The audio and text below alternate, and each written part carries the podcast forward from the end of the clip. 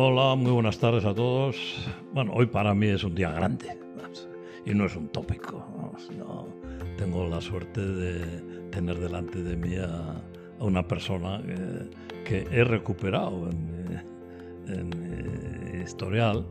Le conocí hace, pues justo cuando escribí mi primer libro, entonces él había escrito un año antes un libro suyo, La disolución de la mente y para mí fue un, hallazgo, me aportó mucho ese libro. Y luego la verdad es que, bueno, lo perdí de referencia y, unos años, o unos días, hace unos pocos días, eh, eh, revisando el libro ese que había escrito en el 2003, pues me encontré con Oscar Villarroya en La disolución de la mente. Y, hombre, voy a ver qué hace Oscar, y entré en la red. y no solo vi que estaba vivo y además con muy buen aspecto, ¿eh?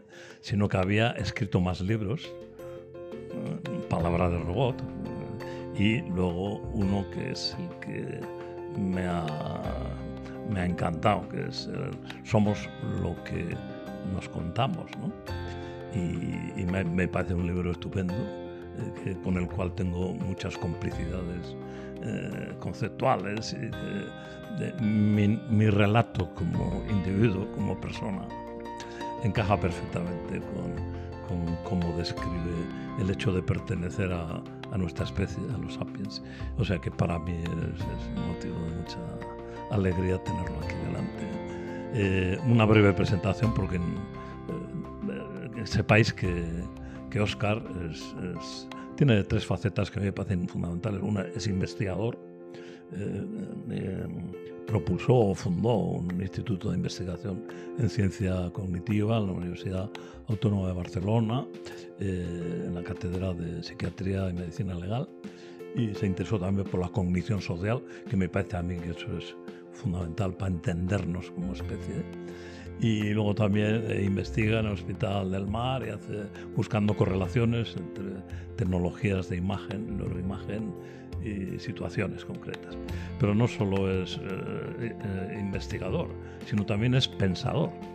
Que es, que es, o sea, que además de coger datos con tecnologías, eh, reconoce que hay otro mundo que va más allá de los datos y que intenta construir una hipótesis de coherencia entre esos datos. Y, luego es un gran divulgador.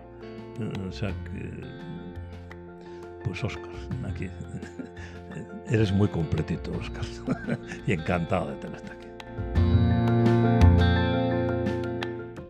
Bueno, pues eh, no sé, eh, voy a grabarme yo también esto y lo voy a poner, me lo voy a poner cada mañana para estar contento de, que me presenten así. No, no, digo de verdad. No, no. Eh, nada, muchas gracias, muchas gracias por invitarme. estoy encantado. Cuando recibí tu mail, pues es de esos mails que a uno le dan mucha satisfacción, muchísima satisfacción. No sabes tú, pues, lo, importante que recibir ese tipo de, de, feedback por parte de los lectores y, y, de saber que, bueno, que, que, que, lo que escribes, pues, puede llegar, puede gustar y puede ayudar. Y, eso, pues, no, no puedo estar más contento que que haberte conocido. Em, estoy muy contento de las cosas que me contaste. Eh, em, a, raíz de vuestra de tu contacto, pues leí tu libro, Sapiens Manontropo, que me gustó mm. mucho, mm, em, que, que, me, que, me, encantó y, y, que coincido también con muchas de, de, las ideas que propones. Y, y, nada, encantado de estar aquí. Muy bien. Bueno, pues eh, no sabemos muy bien de qué vamos a hablar, pero seguro que vamos a hablar de algo. Eh, el, libro este, eh, Somos lo que nos contamos, he entrado en internet y he puesto Somos lo que. Porque hay muchas propuestas del ser humano, ¿no? Somos lo que. Entonces, somos lo que somos, dice alguien. no se moja demasiado. Entonces, somos lo que hablamos, somos lo que hacemos. Eh, Hacienda somos todos. somos el tiempo que nos queda. Eh, sería un señor un poco mayor ya. Somos lo que queremos ser. Somos romanos. Somos lo que soñamos. Somos lo que olvidamos. somos la microbiota idiota, pone uno. bueno, entonces, el, el, que más éxito ha tenido estadísticamente es somos lo que comemos. Ah, es verdad, entendiendo como, como, acto digestivo y no como comemos como culturización o como cognición social. Bueno, pues entre todos estos somos está Oscar Vilarroya que dice eh, somos lo que nos contamos. ¿Qué te cuentas, Oscar? Pues sí, bueno, es, es, es, un título, la verdad es que es un título redondo porque eh, yo quería, de hecho, el título que quería utilizar era una paráfrasis de, Shakespeare que dice algo así que mm, somos la, no sé cómo lo han traducido los traductores más modernos, pero somos lo que la materia de nuestros sueños está hecha o algo así. Y es una, es una frase, es un verso magnífico mm. de, Shakespeare. Eh, pero no, no, no encontraba la, la buena formulación en castellano y dándole vueltas acabé con, con, esta formulación que en realidad es muy difícil de decir en inglés. O sea, no, no se traduce bien. O sea, somos lo que contamos, no se traduce bien. Y eso pasa porque ahora estoy intentando eh, colocar el libro en inglés y, y, lo que he utilizado es la paráfrasis de Shakespeare, que me sirve para el título en inglés pero fundamental, y, fundamentalmente da en el clavo del contenido del libro, ¿no? Es decir, ¿qué es lo que quiero decir con somos lo que nos contamos? Es, a eso me refiero primero a los humanos, ¿eh? a los seres humanos, que somos eh, el contenido fundamental del libro.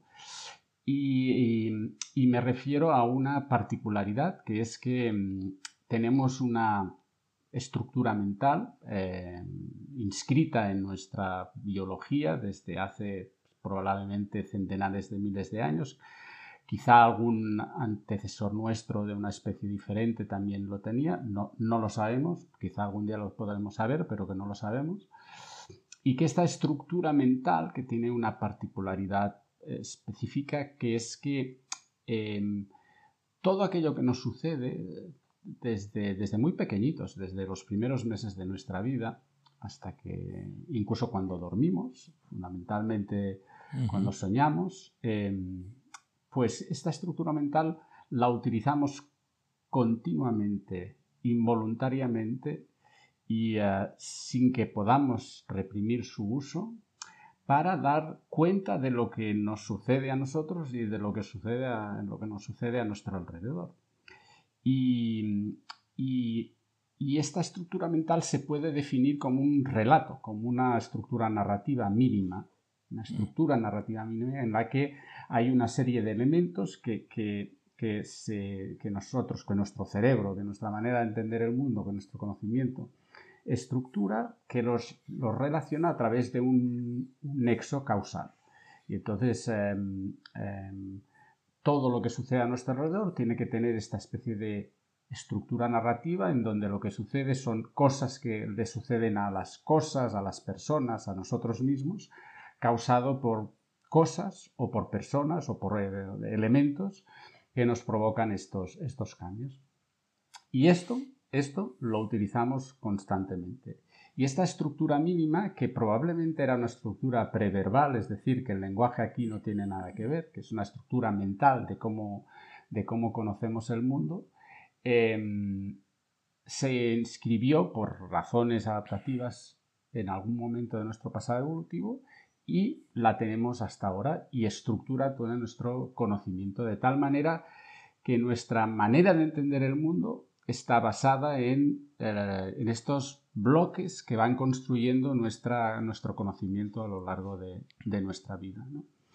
Y, las características, los sesgos, las, las, estructuras con las que, los procesos con los que utiliza el cerebro estas estructuras determinan nuestro conocimiento del mundo, la manera en que nos comprendemos a nosotros, comprendemos a los demás y actuamos en el mundo.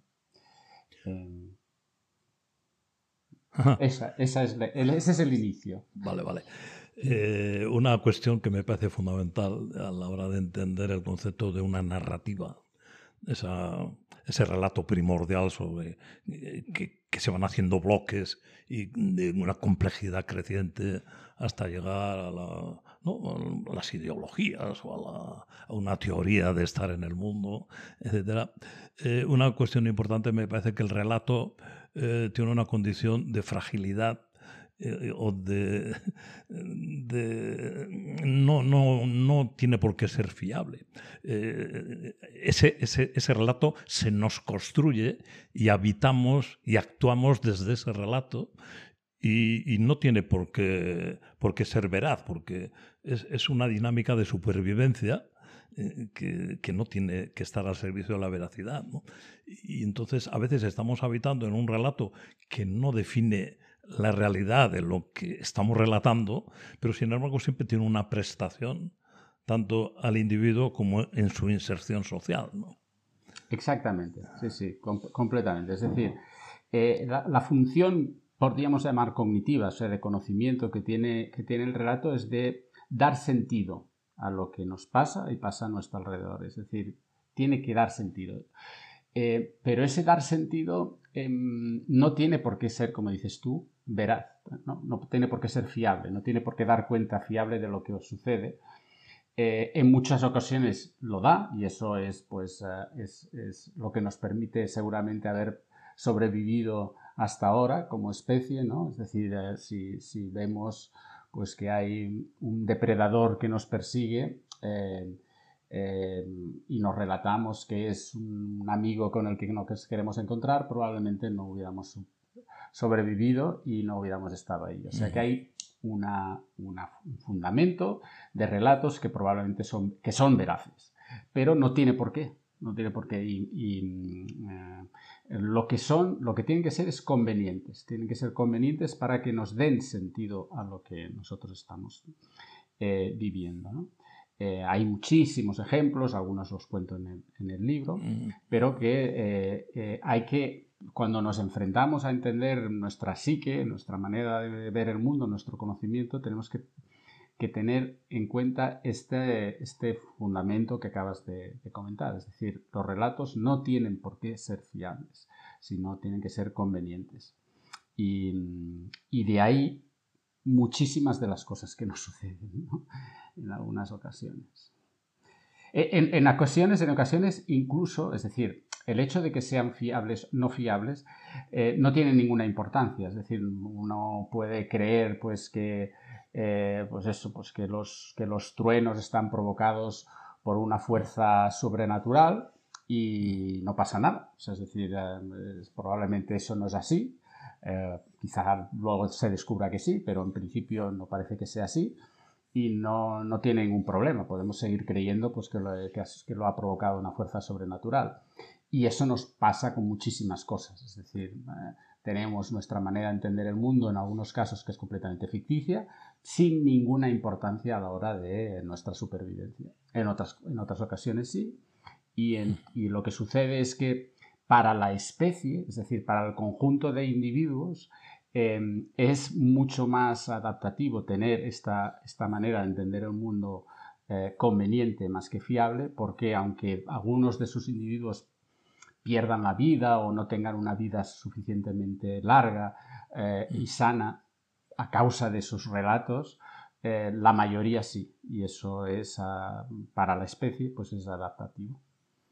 Incluso en el libro citas eh, la, ventaja evolutiva que tiene el buen relatador, ¿no? O sea, así como los, los pájaros con su excelencia del canto consiguen el, apareamiento con la pájara, aunque, aunque suene raro lo de la pájara.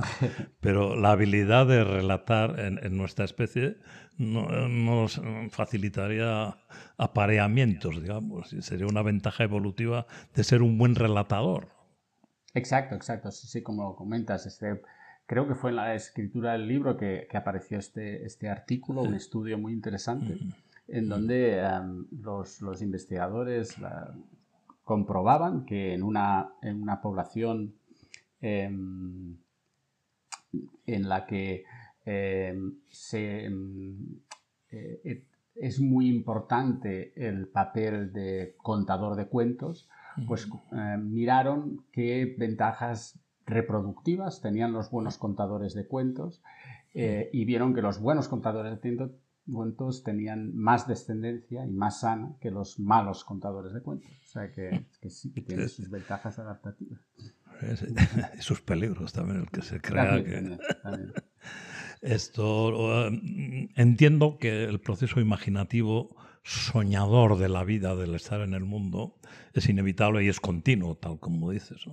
¿Eh? y, pero está contenido, digamos, por la referencia sensorial que nos da la realidad.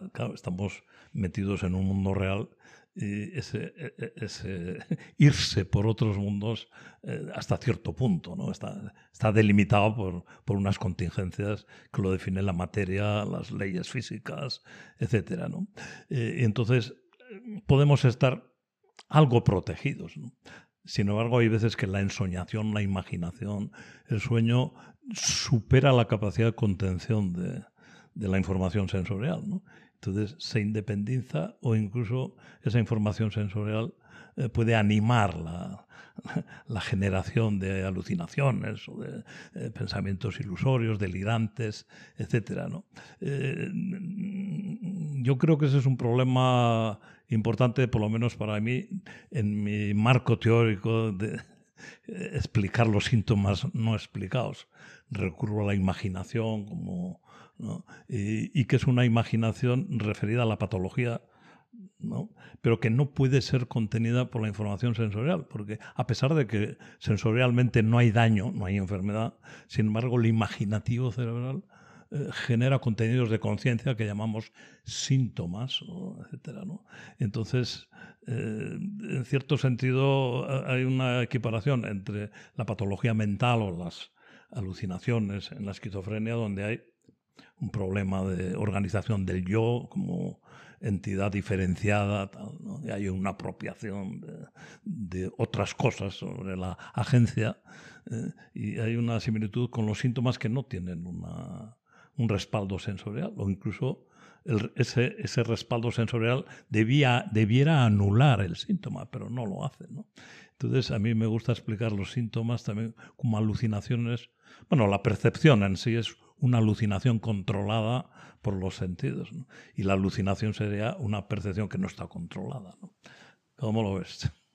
Pues me, encanta esa formulación, o sea, me encanta, me encanta, es, completamente de acuerdo, sí, sí, es, mm. No lo puedo decir mejor, es que no, no, no tengo mucho más que decir. Por ejemplo, cuando hay deprivación sensorial, es decir, eh, eh, por ejemplo, mi, mi, acercamiento a la cognición, en este caso eh, no patológicos, sino pues, al conocimiento, a la percepción, a la cognición.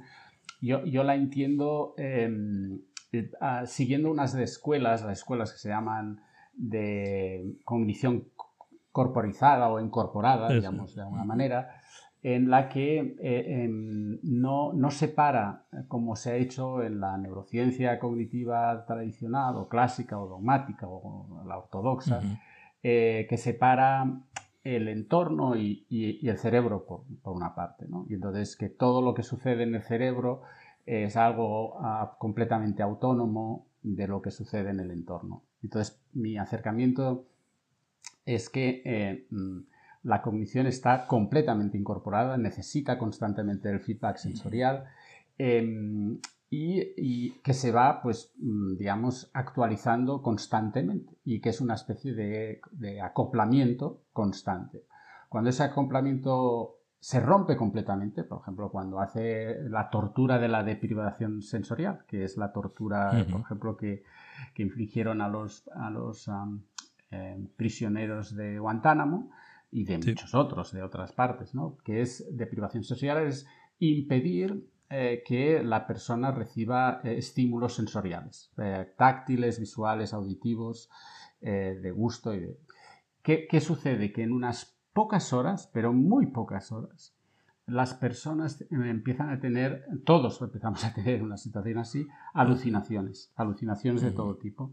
Em, porque no podemos, no podemos em, estar en desconexión constante. No funciona así el cerebro y por lo tanto eh, entra en una situación de caos y de, alucinaciones. Em, pero la desconexión completa eh, es una de las posibilidades. Otras, como dices tú, es cuando hay desarticulación de esa sensorialidad y, el funcionamiento cognitivo y ahí aparecen eh, alteraciones que van hacia el, camino que tú dices, esos síntomas completamente alucinatorios eh, mm, en los que provocan ese tipo de patologías que tú has estudiado profundamente.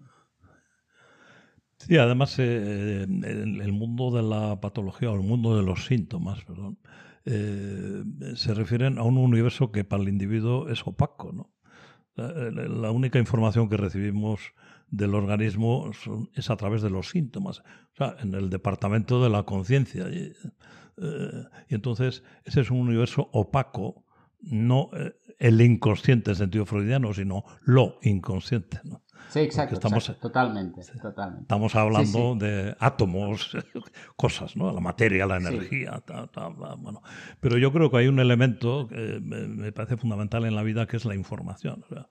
los seres vivos extrae, extraemos información del comportamiento de la materia y la energía en el espacio-tiempo, ¿no?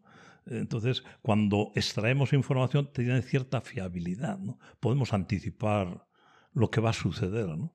Bueno, los reflejos condicionados, el perro Paulo, pues bueno, lo tenían hambriento y luego si tocaba la campana y le enseñaban la comida, pues sí, imaginaba, soñaba con que venía enseguida la, la, comida. ¿no? Eso es una información extraída por experiencia, por muestreo. ¿no? Pero eh, lo que me preocupa a mí es la posibilidad de recibir información de expertos o iluminados, o como se quiera, que no puede ser testada, contrastada por datos sensoriales porque ni siquiera tenemos receptores para esos contenidos que se nos están sugiriendo. ¿no? Eh, y, por ahí es por donde me parece a mí que aparecen todas estas entidades, estas burbujas diagnósticas, que en el fondo son burbujas narrativas. ¿no? Sí, sí, totalmente, totalmente. Sí, sí. No, no, eh, estoy completamente de acuerdo. Eh, pues tendremos que discutir de algo, ¿no? bueno, si quieres que discutamos de algo, es decir, eh, pero creo que nos llevaría demasiado tiempo. Es decir, mi, acercamiento a la, a, la, noción de información es, em, eh, también es poco, em, poco ortodoxa. ¿A qué, me refiero? Es que normalmente se habla de información de dos maneras distintas. Eh, hay la información que se refiere a la información eh, de la teoría de la información, de, Shannon. de Shannon, en donde lo que hay es una medida eh, de, la, de, la, incertidumbre de, de, lo que es, de lo que llaman un mensaje. Pero eso no es la información a la que nos referimos habitualmente nosotros. Ah, la información a la que nos referimos nosotros es otra cosa completamente distinta que no tiene nada que ver con eso, que es la información, lo que se llama información semántica. Es decir, es eh, una cosa que tiene, eh, que mm, en inglés se dice que está por otra, ¿vale? Está por otra, es decir, es como un símbolo o un signo de algo diferente. Eso eh, eh, está muy bien para hablar de ordenadores, para hablar de sistemas de... Pero para hablar de cerebro creo que es bastante más complejo que eso. Eh, y, para ello, es decir, em, yo creo que tenemos que buscar otro tipo de, acercamiento. Es decir, aquello que llamamos dato, ese dato no es nunca un dato, em, eh, por decirlo así, objetivo. Los datos del, Em, cuento, no sé si en, este libro, pero cuento en, otras, en otros textos, que em, eh, la, la, mayoría de, conexiones em, neurales que existen en el cerebro son de arriba a abajo, es decir, de las partes asociativas a las partes sensoriales más que de las partes sensoriales a las partes asociativas. Por ejemplo, en el sistema visual hay 10 veces más de conexiones entre la, corteza mm, asociativa y eh, la retina que de la retina a la corteza asociativa. 10 veces más. Eso quiere decir que el cerebro lo que hace es modular eh, esos pretendidos datos y em, para porque anticipa, evidentemente anticipa lo que, lo, que, lo que va a venir, porque el cerebro en realidad es una máquina predictiva que intenta anticipar, y, y por lo tanto una, mis, un una misma señal eh, neuronal, una misma señal neuronal en la retina, una misma señal neuronal se va a interpretar de maneras muy distintas, muy distintas, según lo que anticipe el cerebro. Es decir, que es difícil de eh, determinar qué es un dato a nivel, eh, o qué es una señal a nivel eh, neuronal. Y creo que necesitamos una, también una revolución ahí, una revolución que nos lleve a, un, a, un nuevo, a una nueva manera de entender las, las, las, las señales neurales. Pero eso, pero eso seguramente nos llevaría muchísimo más tiempo. Sí, sí, sí, no, pero yo, yo, estoy de acuerdo con lo que has dicho. O sea, que, no, para que tenemos que utilizar algún término para... Sí, Entonces, sí, estoy de acuerdo con que no somos todo eso, el procesamiento, la información, términos computacionales, es una metáfora que nos puede servir para narrar o para explicar una cosa compleja como lo de arriba, ¿no? Pero evidentemente no es eso lo que tenemos aquí, ¿no? Lo mismo que el, cerebro modular y que esto está aquí, lo otro está allá. Eh, no, no. Bueno, pero al, final tenemos que explicarlo. Simplificar, simplificar. Sí, Tenemos que simplificar. Eso, eso también cuando doy clases eh, a los alumnos, pues siempre digo, bueno, vamos a, a, os lo voy a explicar de una manera simplificada, pero es una simplificación. ¿no? Es decir, eh, yo vi en algún sitio una expresión que me gustó mucho de decir que el cerebro es un fósil viviente. Es un fósil viviente. ¿Qué, quiere decir con eso? Pues que en, nuestra, en nuestro cerebro, en su estructura, en su funcionamiento, están em, vivos eh, seres que desaparecieron hace 300 millones de años. Es decir, hay eh, en su funcionamiento se crearon una serie de conexiones, una serie de funciones que aparecieron pues, hace 300 o 400 millones de años. Y eso se inscribió en pues, un genoma que ha ido evolucionando a lo largo de la historia. Pero hay algunas funciones que han quedado ahí. Y esas funciones responden a necesidades que se tuvieron esas especies en un momento determinado en un entorno que no tiene nada que ver con el nuestro, con cuerpos completamente distintos. Y sin embargo están en nosotros. Y toda esa combinación de elementos forman, pues eso, una especie de sistema complejo eh, eh, que es una chapuza evolutiva, pero es una chapuza muy, muy, muy eficiente. Pero es una chapuza en donde conviven todos estos sistemas. Entonces, simplificadamente, eh, mm, se utilizó una, visión que, popularizó un amigo mío que se llama Nolas Kakarin. Que, El conozco, Yo estudié en Barcelona. Ah, Hice pues la especialidad en San Pablo. Y, pues yo creo estuvimos... que Además tengo una anécdota, sí, tengo una anécdota muy graciosa con él. Ah, pues debe ser tu promoción o más o menos, ¿no? Bueno, sí, sí, un poco mayor, yo creo. vale, puede ser. Eh, nosotros, aparte de ser neurólogo, yo he tenido, soy músico aficionado, ¿no? Y en el ah, hospital teníamos un grupo que se llama Musicomio. y, solíamos, nos solían contratar en los congresos. Y, yo he ido a los congresos como músico, pero no como neurólogo. Entonces, en Candanchú estaba Nolas y entonces hicimos nuestra actuación, ahí era una actuación musical y cómica también. Teníamos un, un, gracioso en el grupo. ¿no? Y estaba allí Nolask y al final Nolask organizó una, después de la actuación, eh, nos llevó a un hotel donde había un piano, yo estuve allí tocando y bueno, montamos una, una fiesta y allí salió un producto pronto vende pot con, con, las efervescencias del alcohol y tal, y, cantábamos la somacina, somacina, somacina, porque era el laboratorio Ferrer, no sé qué. O sea que mantamos igual se acuerda de esa, de esa Pues se lo preguntaré, se lo preguntaré, seguro.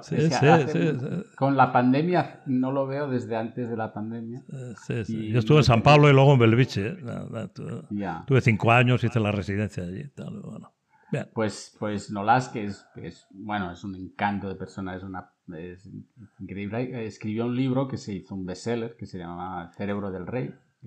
sí, que sí, si, que si tus auditores quieren eh, a una lectura eh, que todavía es actual, porque o sea, todo lo que cuenta es totalmente actual, pueden, pueden comprarlo y tendrá una lectura interesantísima y, muy divulgativa. Y él pues utiliza esta, esta metáfora del, del, de los tres cerebros, el cerebro reptiliano, el cerebro ah, ah, em, em, del mamífero y el cerebro del, que es una simplificación, ¿no?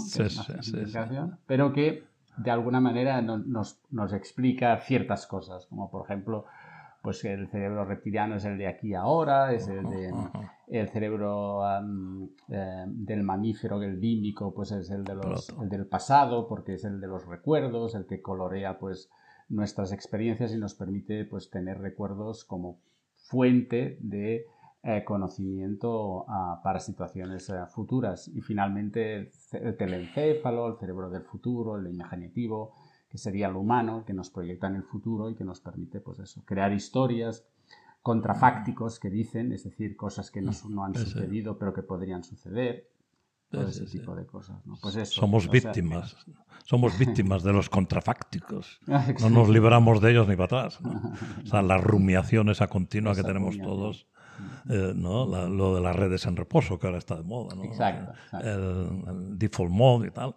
Pero eh, estamos ahí metidos en, esa historia que ronronea y cuando dejamos de hacer algo intencionadamente requerimos recursos de habilidad para solucionar y mm, nos ponemos en modo pensar en Bavia, pues ¡bum! se enciende esa red como una loca y a, generar contrafactuales o contrafácticos.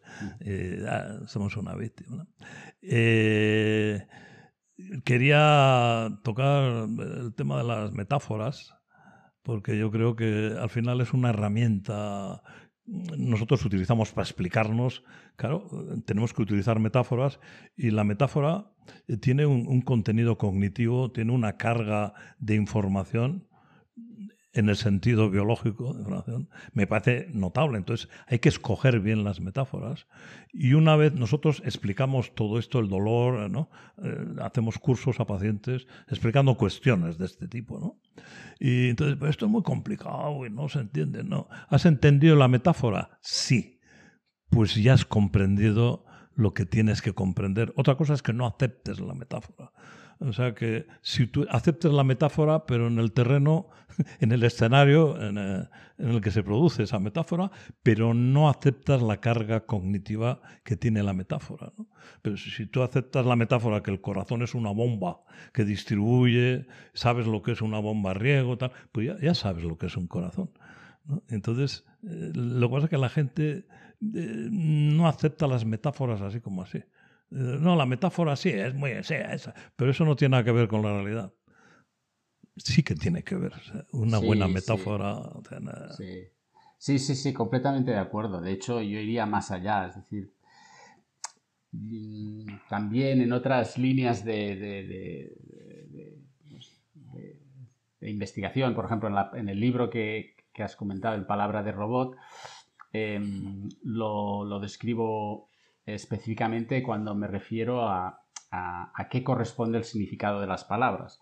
Y, eh, voy un poco más allá diciendo que en realidad eh, nuestra manera de pensar, de razonar, es una manera de razonar, bueno, eso lo han dicho ya desde hace muchísimo tiempo muchos investigadores, es una manera analógica, es decir, es, nuestra manera es la de intentar encontrar cosas de nuestro pasado que nos explican nuestro presente.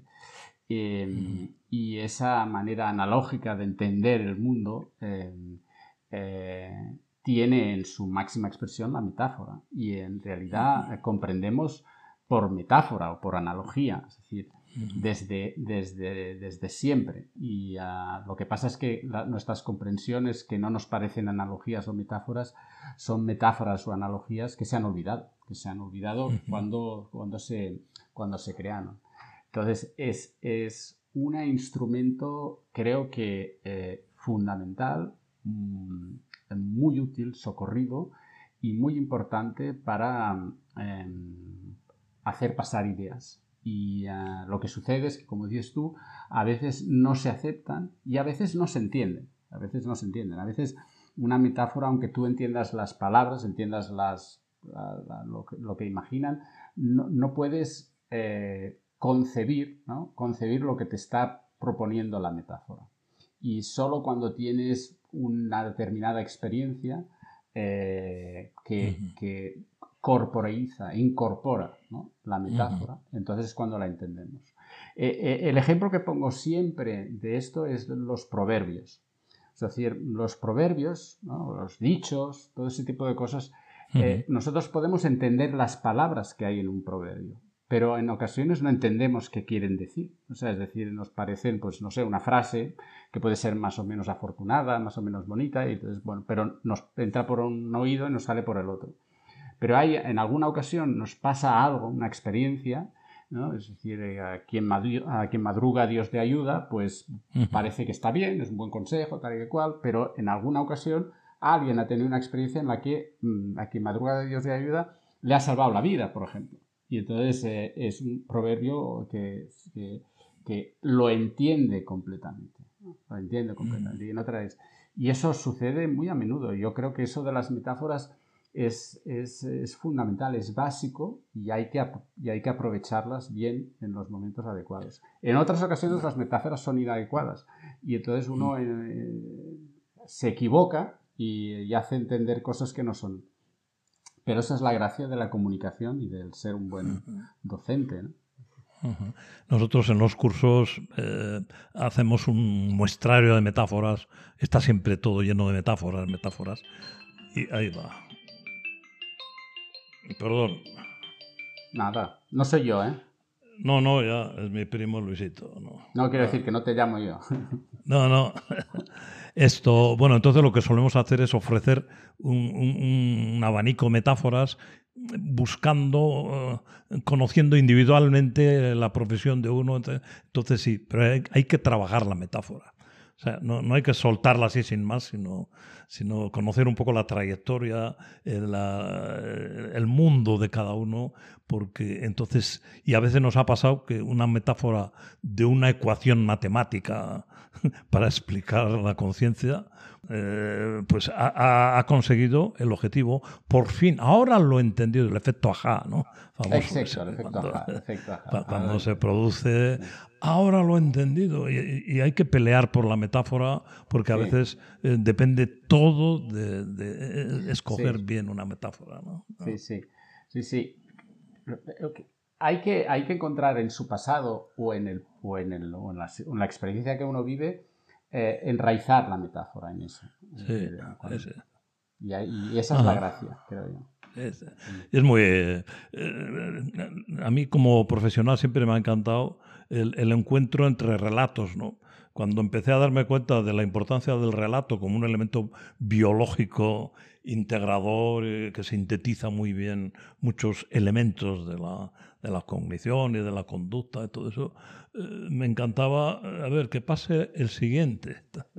Entonces, el, el, tener la oportunidad de, de, primero escuchar el relato y yo escuchar mi relato profesional, es que es como si yo fuera otra persona que está oyéndose a sí mismo, porque uno no, no está construyendo lo que está diciendo, está asistiendo a la emisión de lo que ya está construido. ¿no? Entonces eso a mí me parecía y me sigue pareciendo fascinante, porque a veces estoy dando una clase y la primera vez que se me ocurre algo es en ese momento. ¿no? Exacto. Ha salido, ¿no? O sea que, bueno, esto de las narrativas tiene... Un problema que también me gustaría tocar es, es eh, nuestra especie pues gracias a que tenemos esa condición de socialización, de pertenencia a una tribu, a un grupo, eh, estamos vivos, ¿no? Porque individualmente somos bastante... no tenemos grandes herramientas para sobrevivir, ¿no? Pero eso nos coloca eh, indefectiblemente en el sometimiento ideológico o, de interpretación de a lo que el grupo ha decidido que es la, y yo lo llamo los expertos o la comunidad científica internacional o lo que se quiera, ¿no? Y eso es una fragilidad nuestra, yo creo, esa dependencia. Sí, sí, total, totalmente de acuerdo. Es decir, em, e, en el libro explico algunas de las, de las hipótesis que, que parecen estar más fundamentadas sobre el origen de nuestra, digamos, de nuestra em, capacidad, facultad narrativa. Y, y, una de ellas, la que parece ser la que se ha puesta ya por, con, fundamento a, cierto, en, buena, en la buena dirección, tiene que ver con eso, con la socialización. Em, eh, la, historia, que es una historia, en realidad es un relato muy, muy, ah, muy interesante, y es que hay antropólogos y, ah, ahora ya pues, biólogos moleculares que han trabajado pues, con la historia de, la humanidad a través de, la historia del genoma y de nuestras y de, nuestras, nuestros antecesores, que, es de una riqueza increíble. en estos últimos tiempos estoy leyendo bastante sobre lo que están aportando los nuevos análisis y la, pues el, dibujo que se está haciendo de todo, de cómo aparecimos los Homo sapiens y de la historia de nuestra pues, em, difusión por el, por el mundo es muchísimo más complicada de lo que parece, con muchísimas más especies, con eh, especies híbridas, de una, de una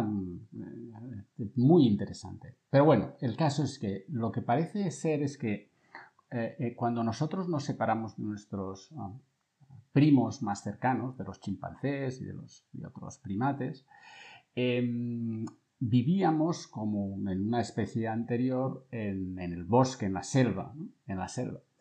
Pero nuestros antecesores, a diferencia de los chimpancés y de los gorilas, vivíamos como en el como en, el límite de la selva. Y podríamos llamarle a esto como en el límite del paraíso. Y, ah, y, el relato bíblico de la caída en desgracia pues tiene bastante que ver con lo que nos pasó porque mm, resulta que mm, los cambios climáticos que se produjeron durante esos millones de años en las que estábamos viviendo en esa parte, pues hizo de, esos, de esas lindes un espacio mucho más seco, de tal manera que se convirtió en sabana. Y nuestros antecesores tuvieron que vivir en, en entornos muchísimo más arriesgados, peligrosos, que los que vivía, por ejemplo, nuestros primos chimpancés y, gorilas. Y eh, teníamos que convivir en grupos pequeños en la sabana y ir de un sitio a otro muchísimo más vigilantes de lo que sucedía a nuestro alrededor. Eh, y eso provocó que nos convirtiéramos en muchísimo más dependientes de los demás miembros del grupo. Dependíamos más de que tuviéramos los amigos adecuados, de que alguien se cuidara de nuestros hijos mientras nosotros salíamos, de que nos, nos fiáramos más o menos de nuestros congéneres. Y eso provocó una presión brutal eh, en lo que es nuestro, nuestra cognición social. Eh, de tal manera que el cerebro evolucionó en nada, en cuatro millones de años, Em, que es una, nada, es una nimiedad desde el punto de vista de la, eh, de la historia filogenética de la humanidad y del, bueno, de, la humanidad, de, los seres vivos, em, desde 450 centímetros cúbicos del cerebro que teníamos hace 4 millones de años al cerebro que tenemos ahora, que es un litro y medio, unos 1450 centímetros cúbicos. Y eso, comparado con los chimpancés o con los gorilas, es brutal, porque en ellos no ha, no ha habido ningún cambio en estos cuatro millones de años, ningún cambio. Y se supone que los, la presión adaptativa más bestia ha sido la presión adaptativa social, la necesidad de eso, de tener grupos cohesionados que, se, que confíen los unos con los otros, que tengan estrechos vínculos sociales mucho más allá de lo que son los vínculos de, otras especies de primates. Y evidentemente entre las muchas cosas que suceden ahí eh, es que todo se sofistica, nuestra capacidad para identificar las intenciones de, otras, de las otras personas, de las afinidades, de los peligros, de las confianzas, todo eso se sofistica. Y las reglas, las normas sociales que, cohesionan el grupo también se sofistican.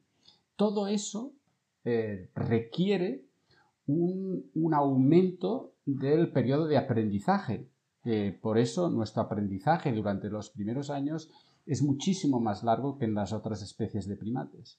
Y ese aprendizaje es un aprendizaje social. Y el aprendizaje social necesita de un laboratorio, un laboratorio que es el laboratorio del juego simbólico social.